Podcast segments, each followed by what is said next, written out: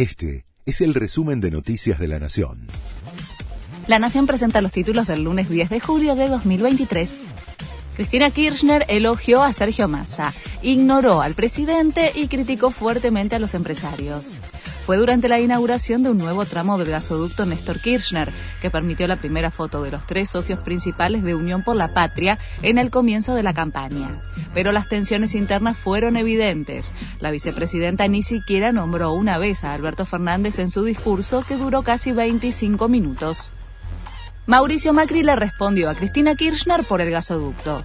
Deja de mentir, tuiteó el expresidente luego del acto de inauguración en Saliqueló.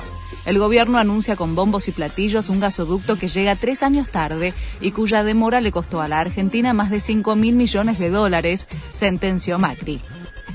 La nueva red social de Mark Zuckerberg logró un récord histórico.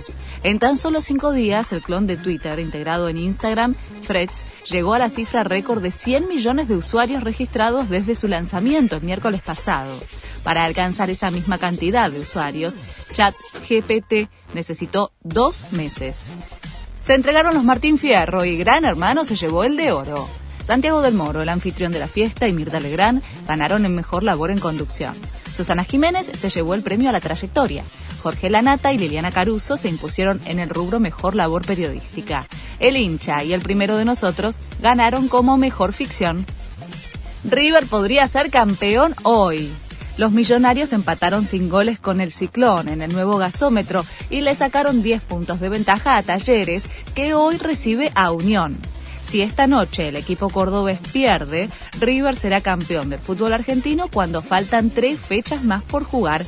Este fue el resumen de Noticias de la Nación.